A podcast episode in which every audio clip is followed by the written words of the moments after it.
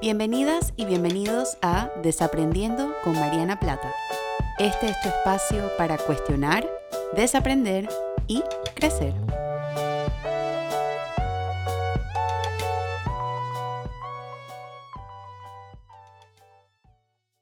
Hola a todas y a todos, bienvenidos a un nuevo episodio de Desaprendiendo. Yo soy Mariana y como siempre Súper contenta de estar compartiendo con ustedes una semana más en este espacio para cuestionar, desaprender y crecer.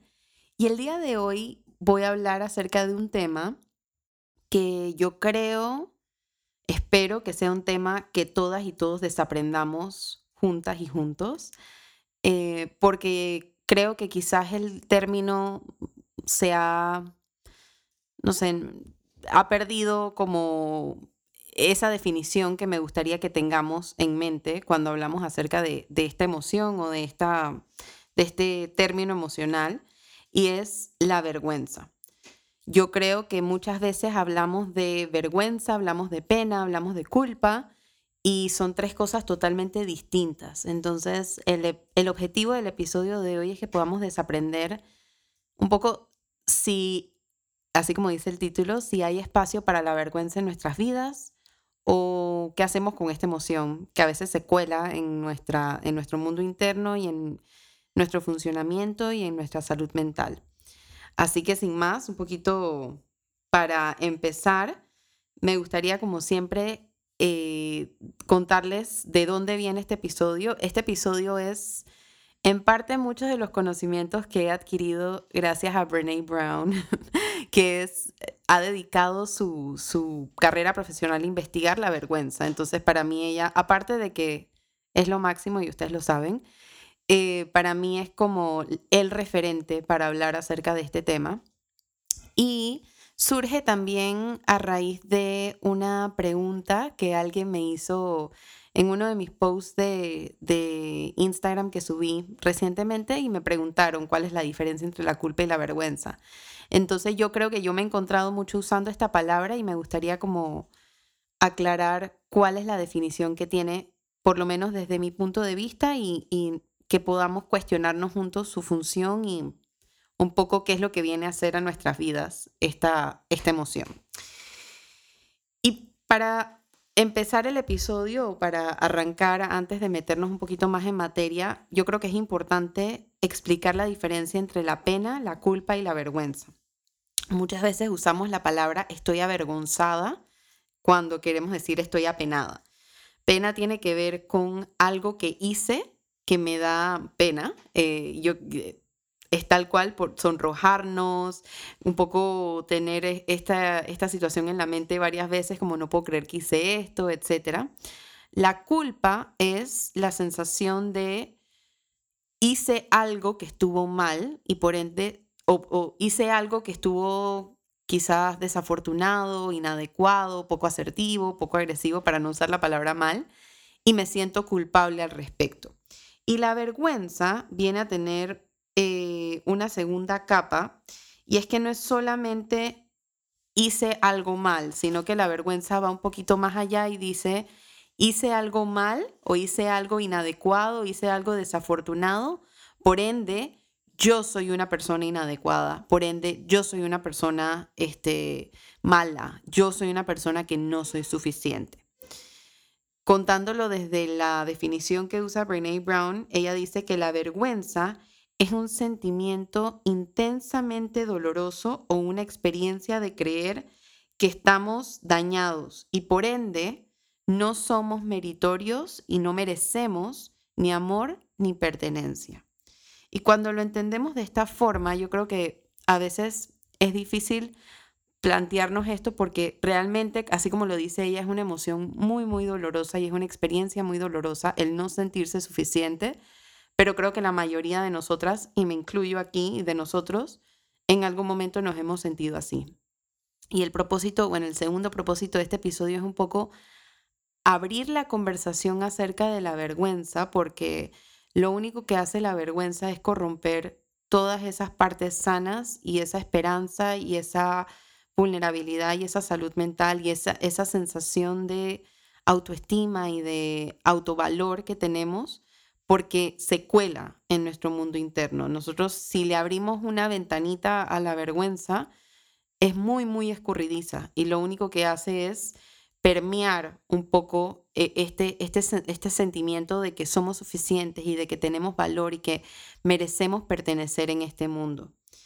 Y yo hablé un poquito de esto en el, en el Pa' que sepas que me, que me invitaron hace un par de meses, que pueden ver en su cuenta de YouTube, está la, la, charla completa sobre por qué nos cuesta ser auténticos, pero también vale la pena recordarlo aquí. Yo creo que es algo que yo también siempre trato de mencionar en mis episodios, es de dónde viene esto. Y yo creo que ya es como, ya le voy a poner de nombre como la triada, no sé, ayúdenme a pensar en un nombre para esto, porque siempre estoy hablando de estas tres cosas como los tres puntos de origen en la mayoría de las cosas que podemos desaprender hoy en día y es la crianza, la educación y la sociedad. Para mí, estas tres áreas, ah, quizás en algunos casos una más que otra, pero indudablemente las tres, entran en juego cuando hablamos acerca de la vergüenza. Cuando estamos hablando acerca de la crianza y su rol en, el, en, el, en la creación de la vergüenza, o, veámoslo un poquito como que cómo la crianza le abre la, la ventanita a la vergüenza, es cuando tenemos cuidadores primarios o tenemos experiencias tempranas donde no nos hemos sentido suficientes. Desafortunadamente hay muchas personas hoy en día, adultos, jóvenes y adultos pues no tan jóvenes también, que no han tenido las mejores experiencias tempranas, no han tenido cuidadores quizás tan sanos como ellas y ellos hubiesen querido, y esto lo que va haciendo es que les va creando un diálogo interno de que no somos suficientes o que no son suficientes y que no son meritorios de amor. Y esa me parece una de las, una de las cosas más desafortunadas que le puede pasar a una persona porque el rol de un cuidador primario es eso, es poder ofrecerle a sus hijos o a las personas a las que están cuidando esa sensación de que no importa lo que hagan, no importa lo que digan, no importa cómo se comporten, no importa las notas que traigan, no importa cuán mal se porten, ellos son suficientes y que sus acciones, sus pensamientos, sus creencias, sus actitudes, sus conductas, por más de que sean inadecuadas o no, que eso siempre se puede corregir, no determina quiénes ellos son, ni ellas son. Y desafortunadamente muchas personas crecen con este mensaje de que no son dignas y que no son dignos de amor y pertenencia y la crianza es un, es un área importante para fortalecer esto en las niñas y en los niños. Cuando yo hice la charla en, en, el Pa' que sepas, hablaba un poquito de este pediatra británico que creo que he mencionado anteriormente en el podcast porque pues es para mí una eminencia cuando hablamos acerca de temas de salud mental y temas de crianza y cómo una madre y un padre suficientemente bueno puede impactar positivamente en sus hijas y en sus hijos, que es Donald Winnicott. Y él hablaba sobre la importancia que es tener a cuidadores primarios que desarrollen un apego seguro, que sean una base segura para sus hijas y para sus hijos, precisamente para fortalecer esa, esa convicción de que ellas y ellos son suficientes. Entonces, eh, cuando tratamos de entender un poquito, y, y ojo, esto es, esto, como todos los episodios, es un poco para abrir la conversación de personalizar este contenido. No es solamente escuchar el podcast, o yo espero que no sea solamente escuchar el podcast, sino constantemente esta reflexión propia de cómo ha aparecido esto en mi vida, si yo lo he sentido en mi vida o no, para ir haciendo como un inventario emocional personal. Es importante acordarnos de cómo la, la crianza entonces entra en juego eh, al momento de crear la vergüenza o, o cómo si estamos sintiendo vergüenza hoy en día en nuestras vidas podría ser producto de nuestra crianza. El siguiente factor en esta triada es la escuela.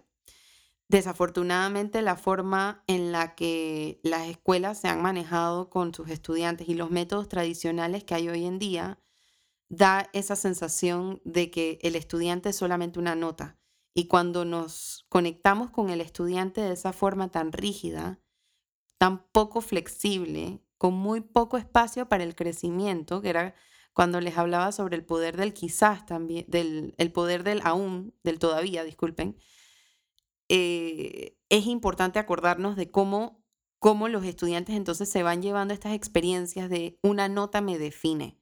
Y ya no es tanto gané un fracaso o tuve un fracaso, sino que eso poco a poco, dependiendo de la, de la relación de los docentes y dependiendo de la aproximación del colegio y cómo el colegio ha dado oportunidad para redefinir el fracaso o no, si esto no se hace adecuadamente, los, los estudiantes, las estudiantes pueden empezar a construir desde ese tuve un fracaso a soy un fracaso. Y es muy importante para mí hablarles de la diferencia de estas dos palabras de hice o tuve o dije versus soy, porque cuando la vergüenza se cuela en, nuestra, en nuestro mundo interno y en nuestra salud mental, lo que le decía Brene Brown como unos gremlins, como unos monstruos de, de, de vergüenza, lo que van haciendo es que van poniendo en tela de duda nuestra identidad. Y por eso es tan importante cuidar mucho las palabras que decimos y tratar dentro de lo posible de dejar por fuera el soy, porque en el momento en el que decimos soy acompañado por algo que tiene una connotación negativa, lo que estamos dando es dándole la bienvenida, no es abriéndole un pedacito de la ventanita a la vergüenza, le estamos abriendo la ventana completa y le estamos diciendo, entra y casi que, que como pégate a mi, a mi identidad para que, para que me desafíes y, ponga en tela de duda quién soy yo en la vida real. Y la tercera, eh, el tercer factor que yo creo que, que es de donde viene un poquito la vergüenza, es la sociedad. La forma en la que la sociedad valora cierto tipo de cosas y desvaloriza otras. En la sociedad tiene una forma muy sutil y, sus componentes, que somos todas y todos, de decir qué es correcto y qué no, qué es bueno y qué no, qué se debe hacer y qué no.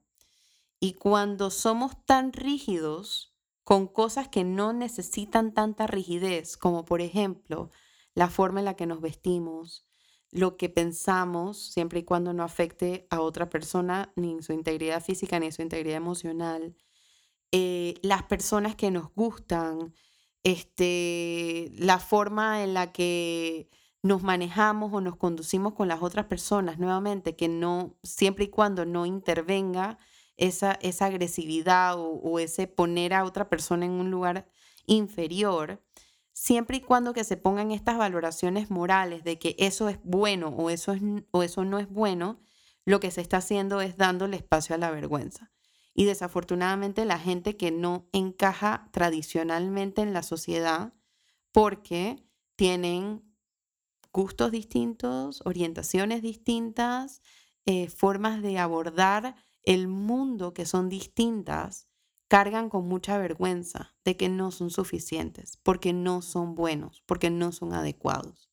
Entonces lo que quiero decir con esto un poco es entender de dónde podría estar naciendo la vergüenza en nuestras vidas, porque si podemos entender de dónde nace y podemos entender de dónde viene, podemos activamente contrarrestarla. Y ese es el objetivo de todo esto, es encontrar cómo esto me afecta a mí personalmente para entonces empezar a trazar un camino, para empezar a desafiarlo y empezar a desaprenderlo. Y ahora que hemos entendido un poquito más de la vergüenza y de cómo la vergüenza se cuela en nuestras vidas y, que tiene una forma muy escurridiza de hacerlo, yo quiero hablarles un poquito sobre la miel de la vergüenza, en el sentido es que cuáles son las cosas para las cuales la vergüenza dice aquí hay oportunidad para yo meterme en este mundo interno. Y he encontrado diferentes cosas. La primera, eh, el perfeccionismo. No por nada dice Brene Brown que cuando, y creo que lo he mencionado en varios episodios, cuando el perfeccionismo va al volante, la vergüenza va de copiloto. Y esto lo que quiere decir es que cuando nosotras y nosotros nos establecemos expectativas muy altas y muy exigentes de nosotras y nosotros mismos, estamos dejando un espacio enorme para la decepción propia y para la desilusión. Y la vergüenza es eso, la vergüenza es no sentirnos suficiente. Y cuando estamos aspirando a la perfección, las probabilidades de que no nos sintamos suficiente son súper altas. Entonces la perfección entra en juego muchísimo y yo creo que esta es probablemente una de las razones por las cuales puedo hablar de esto con tanta, con tanta naturalidad quizás o con, o con tanta, no sé, con tanta libertad, es porque yo me considero, igual que Brene Brown, igual que Ana Arismendi, que lo puse en un post recientemente también, como una perfeccionista en recuperación. No, eso no quiere decir que yo vaya a dejar de ser perfeccionista. Yo creo que eso es un rasgo de personalidad que va a estar ahí por mucho tiempo. Y es un rasgo de personalidad que no, en su totalidad, no es malo. En el sentido de que me ha ayudado a conseguir muchas cosas y me, alcanzaba me ha ayudado a alcanzar muchos éxitos profesionales y personales también. Pero cuando no le estoy desafiando activamente, eh, puede dar espacio para la vergüenza. la siguiente miel para la vergüenza, para mí, es la rigidez mental. Cuando yo les hablaba en el episodio del pensamiento blanco o negro, esta es la rigidez mental. Cuando somos tan rígidos de esto es bueno y le agregamos un valor moral a nuestras emociones, a nuestras actitudes, a nuestras respuestas, a nuestros comportamientos, cuando decimos esto estuvo bien o esto estuvo mal, le estamos dando, o sea, dejando la puerta abierta a la vergüenza para que entre. Yo siempre recomiendo no hablar de, estuvo mal que respondiera así, porque no es que estuvo mal o estuvo bien, ya lo hiciste. Entonces, ¿de qué vale ponerle ese, ese valorativo moral de, estuvo mal que yo contestara de esa forma? Yo preferiría hablar de, ¿es sano o no, no estuvo tan sano? O quizás no fue tan apropiado. Y cuando nos alejamos de estos valorativos morales, lo que también estamos haciendo es que nos estamos alejando de la vergüenza. Otra, otra miel para la vergüenza es el juicio. Cuando nos miramos a nosotras y a nosotros mismos y mismas con juicio, cuando decimos eso estuvo bien o estuvo mal, como mencioné anteriormente, también estamos casi que poniéndole la alfombra roja a la vergüenza para que vaya a entrar. La exigencia, también que está muy alineado con el perfeccionismo, y yo creo que algo que yo he aprendido muchísimo de, los documenta el documental y los libros y los TED Talks de Brene Brown es el silencio. Cuando nosotras y nosotros no contamos nuestras historias en lugares seguros, nos silenciamos y estamos dándole permiso a la vergüenza para que se quede ahí. El no apropiarnos de nuestra historia, el no apropiarnos de nuestra identidad, el no apropiarnos de nuestra autenticidad es darle puerta abierta a la vergüenza. Y esto es súper importante hablarlo porque si nosotras y nosotros no nos damos cuenta que la vergüenza está tomando control de nuestra narrativa, no nos damos cuenta que la vergüenza está tomando control de nuestras relaciones y de nuestra vida también. Y yo creo que parte de este episodio es un poco eso, abrir el, espacio para hablar de la vergüenza porque la vergüenza no tiene, no tiene de dónde agarrarse cuando estamos hablándole, cuando estamos teniendo un diálogo con ella, cuando le estamos diciendo esto no lo voy a permitir. Entonces, en lugar de quedarnos calladas y quedarnos callados, al igual que las emociones, mientras más permiso emocional nos damos, y la vergüenza entra, dentro de estas emociones también, mientras más permiso nos damos para sentirlas, para vivirlas, para tener una conversación con ellas, más oportunidades tenemos para redefinirlas, para encontrarles un propósito en nuestra vida, para desafiarlas y para ponerles un límite y decirles, en este momento no te voy a dar permiso de que entres. Y cuando yo les contaba un poquito sobre cómo la vergüenza impacta nuestra narrativa y nuestra vida y nuestras relaciones, es porque lo que pasa muchas veces, y esto es un, concepto súper interesante de la psicología que desarrolló eh, Anna Freud, que era la hija de Sigmund Freud, eh, que fue una psicoanalista brillante también, y ella hablaba acerca de los mecanismos de defensa. Y ella decía que los seres humanos desarrollamos ciertos mecanismos de defensa para proteger nuestra identidad. Y dentro de esos mecanismos de defensa, ella hablaba sobre uno que se llama la proyección. La proyección es ponerle a la otra persona o atribuirle a la otra persona rasgos y actitudes que podrían ser de nosotras y nosotros mismos porque nosotras y nosotros mismos no queremos lidiar con ellos. Entonces, cuando la vergüenza cae en nuestras vidas, lo que y nosotras no somos conscientes de eso, la vergüenza funciona como un como un gremlin que deposita una basurita dentro de nosotras y nosotros. Y la mayoría de nosotras y nosotros no queremos lidiar con la basura. Piénsenlo en sus casas. La gente se pelea por quién no saca la basura o quién saca la basura. Asimismo, en nuestro mundo interno nadie quiere quedarse con esa basurita. Pero si nosotras no somos conscientes de quién depositó esa basurita y se la devolvemos, lo que terminamos haciendo es que depositamos esa basurita en otra persona. Entonces nos vamos por la vida no sintiéndonos suficiente y comunicándonos y relacionándonos con la gente de esa misma forma, que es un poco cuando yo hablaba de la crianza, lo que pasa también con estos cuidadores primarios o estas experiencias tempranas, donde no ha habido como este permiso de, de ser una persona auténtica o esta base segura de sentirte suficiente, es porque muy probablemente esos mismos cuidadores primarios no se sienten suficientes tampoco. Entonces es más fácil depositar la basurita en otra persona que lidiar con la basurita yo misma, yo mismo. Y por eso es que la vergüenza es tan peligrosa y es tan destructiva y es tan dañina, que era un poco lo que eh, estaba pensando en, el episodio de, para, y en el título del episodio de hoy. Yo personalmente, eh, y quizás esto lo voy a desaprender yo en el camino de este episodio, yo personalmente no le he encontrado una función a la vergüenza. Es de las, posiblemente es de la única emoción a la cual yo no le he encontrado una función en nuestra vida, en el sentido de que no es una emoción que se puede canalizar. Para mí, la vergüenza es una emoción que se tiene que neutralizar. No eliminar, porque está bien difícil, las emociones ya hemos aprendido que no son racionales, entonces yo no puedo decidir quiero sentir vergüenza o no, pero yo sí puedo neutralizarla. Porque si yo no la neutralizo, lo que ella termina haciendo es que se va colando en cómo narramos nuestra propia historia, en nuestras relaciones, en nuestra vida, en nuestra definición de éxito, en nuestra forma de eh, ser buenos líderes o buenas madres o buenos padres o madres o padres suficientemente buenos.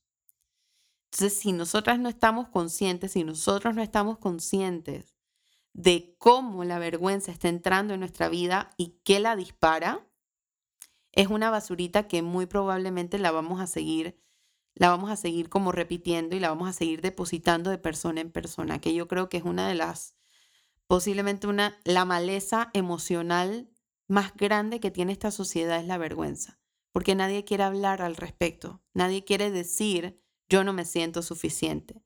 Porque aparte es mal visto decir eso. Es mal visto decir que hay ciertas cosas que te hacen sentir no suficiente. Pero la única forma de desafiarla y la única forma de neutralizar la maleza y evitar de que siga creciendo es hablando acerca de ella y teniendo una conversación vulnerable y valiente acerca de cómo está entrando en nuestra vida. Y un poco como que hilándolo, ustedes saben que yo no voy a terminar este episodio sin decirles un poquito qué se puede hacer, porque yo creo que el antídoto de la vergüenza es, son dos cosas. Para mí el antídoto de la vergüenza es la autocompasión y la empatía. La autocompasión es la capacidad de mirarte a ti misma y a ti mismo con ojos mucho más amorosos, es poder perdonarte a ti misma, es poder decirte a ti misma soy suficiente y soy digna de amor y pertenencia por el simple hecho de existir. Y la empatía es, es esa misma emoción con la otra persona también. Si nosotros no estamos practicando la autocompasión y la empatía constantemente en nuestras vidas, lo que estamos haciendo es haciendo el territorio para que la vergüenza se cuele. Y por el contrario, si activamente estamos utilizando la autocompasión, que es un músculo, si lo estamos poniendo en práctica, si lo estamos ejercitando, si estamos generando empatía las unas, los unos con las otras, con los otros, estamos activamente desafiando a la vergüenza. Y de esa forma lo que terminamos haciendo es un poco como creando una capa protectora de nuestra identidad, de nuestro autovalor, de nuestra humanidad como seres humanos. Cargar con la vergüenza es una de las experiencias más dolorosas que puede hacer una persona y se alimenta por el silencio.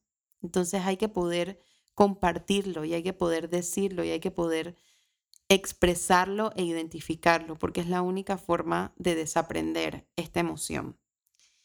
Y eh, estaba viendo antes de, este, de, grabar este episodio, obviamente me empapé un poco de, de, lo que dice Brene Brown del tema para traerles esa información también.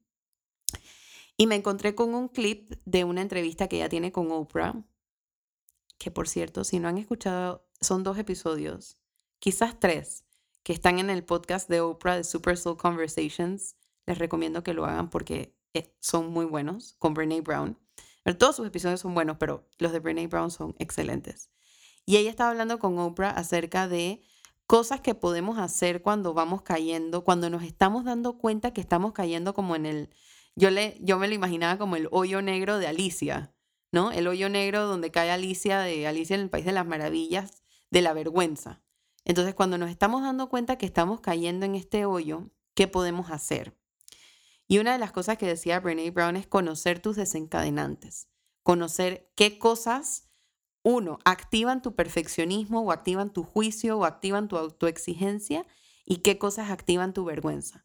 Para algunas personas es la apariencia física, para otras personas son sus relaciones amorosas, para otras personas es el dinero, para otras personas es la maternidad, para otras personas son el trabajo, la carrera profesional, los estudios.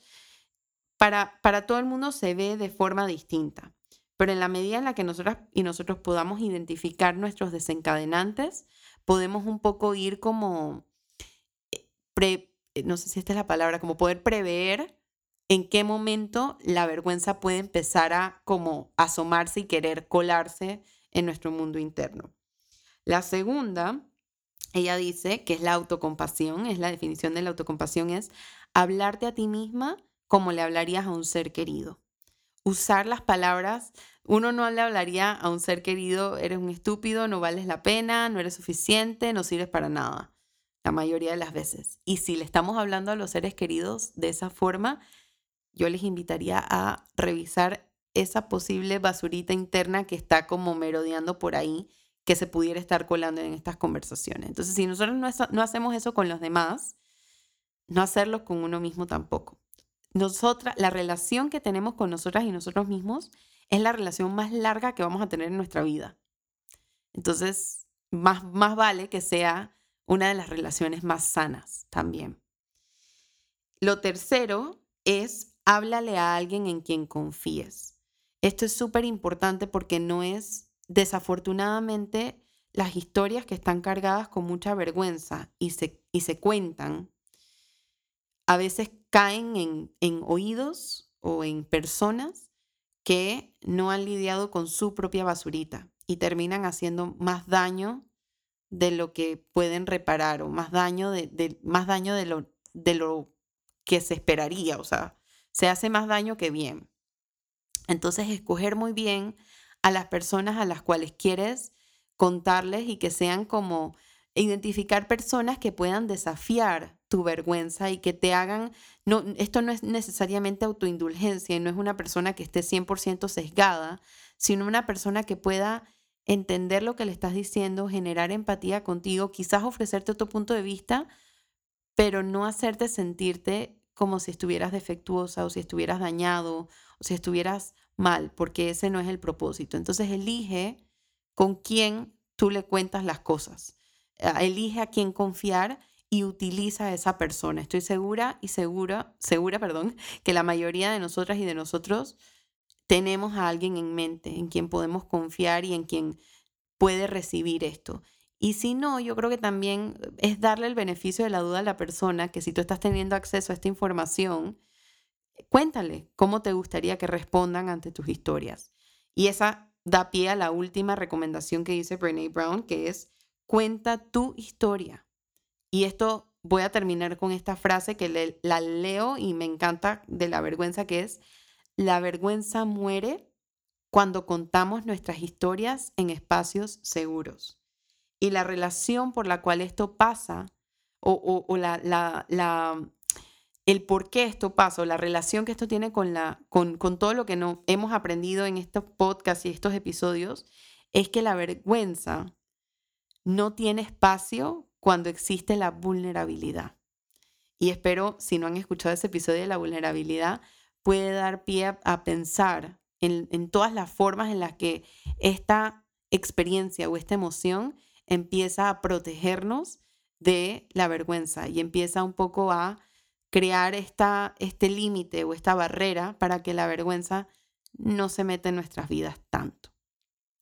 Espero que este episodio te haya gustado, espero que hayas desaprendido conmigo y ahora pensándolo, yo les había dicho anteriormente que, que, que yo no le encontraba función a la vergüenza, pero quizás ahora a través de esto le estoy encontrando. Eh, yo creo que cuando la vergüenza aparece la podemos utilizar para practicar vulnerabilidad. Y como siempre dice Brene Brown, la vulnerabilidad es contagiosa.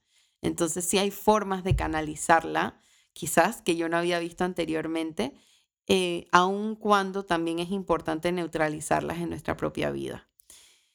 Recuerda que este episodio, así como ninguno de los anteriores, reemplaza de ninguna forma la psicoterapia. Si hay cosas en este episodio que te movieron o con las cuales te sentiste identificada o identificado, te invito a que pues, te acerques a algún profesional de salud mental para que te pueda brindar el espacio personalizado, terapéutico e idóneo donde puedas explorar estas emociones y cualquiera otra más que está tomando eh, protagonismo en tu vida actualmente.